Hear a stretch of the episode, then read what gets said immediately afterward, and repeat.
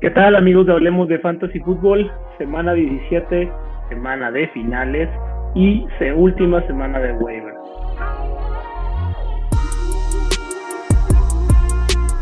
Esto es el podcast de Hablemos de Fantasy Fútbol. Toda la información que necesitas para dominar tu liga de fantasy.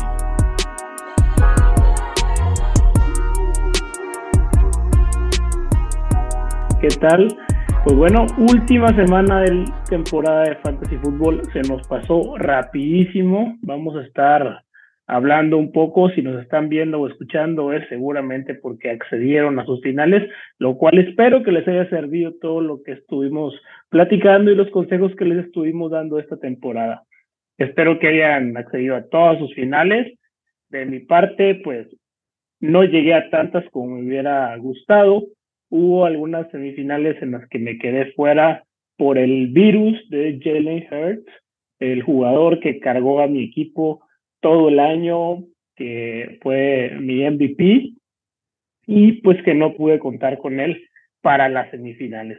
Afortunadamente en otras sí pude llegar y bueno, algunos tuvimos que sufrir también el haber iniciado a DeAndre Hopkins o a la misma defensa de los Broncos de Denver que pues bueno, ni quiero mencionar que, cuántos puntos negativos nos dio. Ahora vamos a mencionar un poco sobre los waivers que vienen esta semana, qué jugadores puede valer la pena tomar en algunas de las ligas.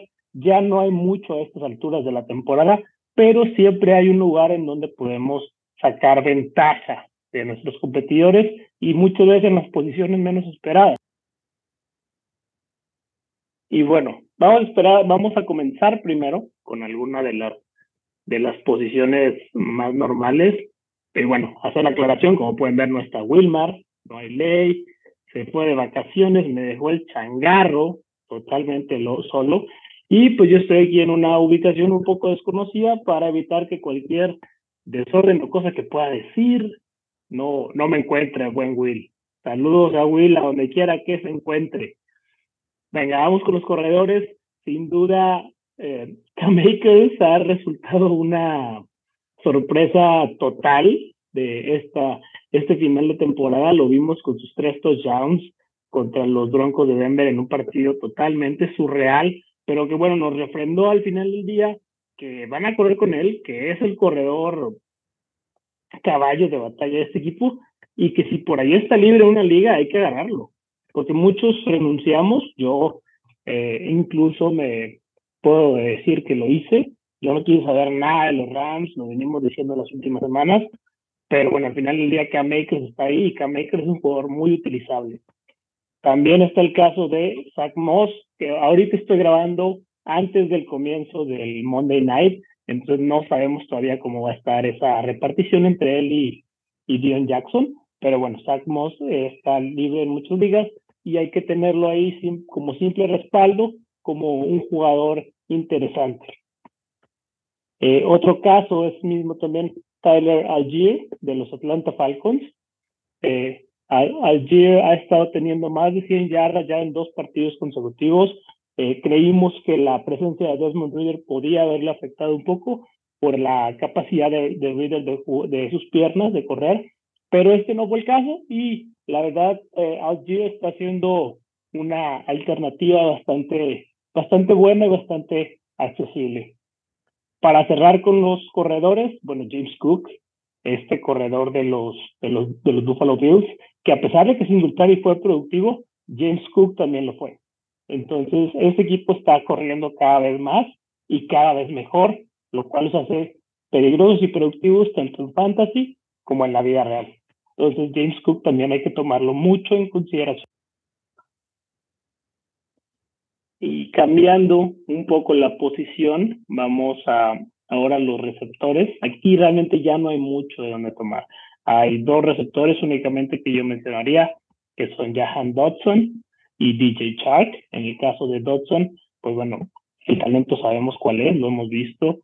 Tuvo ahora ya libre de lesiones por fin la oportunidad de mostrarse. Y estos eh, Commanders han estado teniendo bastante buenas participaciones al respecto.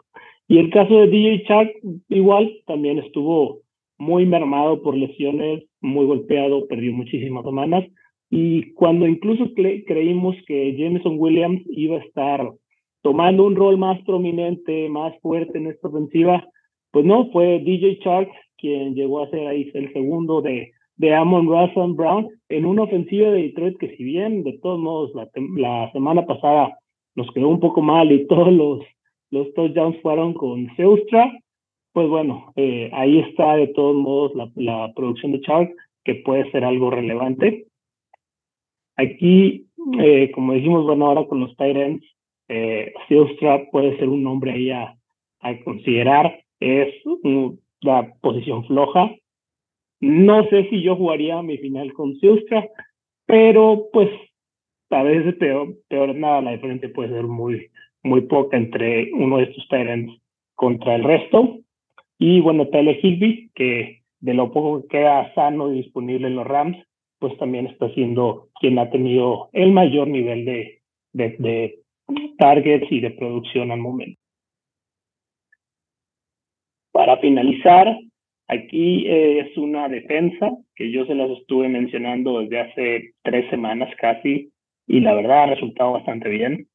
Me doy de topes en la pared por incluso en una en algunas ligas haberlos preferido a los Broncos de Denver en lugar de ellos, por más por su reputación que por su buen momento, y es el caso de los Jaguars. Los Jaguars vienen de darnos 14 puntos, la semana anterior 12, esta semana 17 juegan contra Houston y ellos estando jugándose los playoffs, los Jaguars van a salir con todo. Van a salir con todo, a morder a Houston y van a tener un, muy buen rendimiento eh, defensivamente, es lo que se espera. Entonces los Jaguars pueden ser la gran sorpresa o la gran posición en la que se puede sacar a un ventaja contra tu competidor en la final. Entonces es un gran eh, caballo negro a tomar en consideración y con el cual yo sí podría apostar un poco en una posición tan volátil como la defensa. De los kickers, pues bueno, ahí sí ya hemos visto una volatilidad más alta. Qué bueno que no está Wilmar aquí para escuchar que yo dije eso. Y bueno, Brett Maher de los Cowboys, hay que buscarlo por ahí. No creo que esté tan disponible, pero ya tiene dos, dos semanas en esta temporada en la que se ha salido totalmente por completo de, de los gráficos con unas puntuaciones surreales y pues bueno, hay que, hay que buscarlo. También si no, Greg Joseph, Greg Joseph ha tenido muy buenas temporadas, muy buena temporada con los Vikings, muy buenos números y los Vikings, pues bueno, siempre llevan los juegos al límite. Entonces los Vikings están dándole mucha oportunidad a Greg Joseph de estar pateando goles de campo largos de manera constante. Y bueno amigos, pues eso realmente sería todo lo que hay por el momento. No me queda más que agradecerles estas semanas que nos han estado viendo. Queda un programa en el año que será el del termómetro de esta semana, que lo estaré grabando el miércoles con un invitado especial, ya que Will decidió dejarnos por completo esta semana y se largó de vacaciones. Y pues a uno que es más nuevo aquí le toca, le toca chutarse estos programas. No, no se crean. Eh, Wilmar pues, anda en algún lugar ahí con dificultades técnicas, entonces eh, no puede conectarse. Estaré yo teniendo aquí un invitado. Y gracias por vernos, por escucharnos, por seguir nuestros consejos. Espero de verdad que estén en todas sus finales, que estén ganando todas sus ligas. Y por aquí nos vemos el siguiente miércoles. Recuerden suscribirse en YouTube, en la campanita, seguirnos en las redes sociales de arroba Hablemos Fantasy en Twitter. Eh, y bueno, ahí nos pueden estar también contactando si quieren alguna pregunta, alguna duda. Al final, pues es el partido, la semana de fantasy más importante del año y en lo que los podamos ayudar, vamos a estar ahí todo, todo el tiempo en lo que necesiten. Que tengan una excelente semana y nos vemos por aquí para el termómetro. Chao. Gracias por escuchar el podcast de Hablemos de Fantasy Football. Para más, no olvides seguirnos en redes sociales y visitar hablemosdefutbol.com.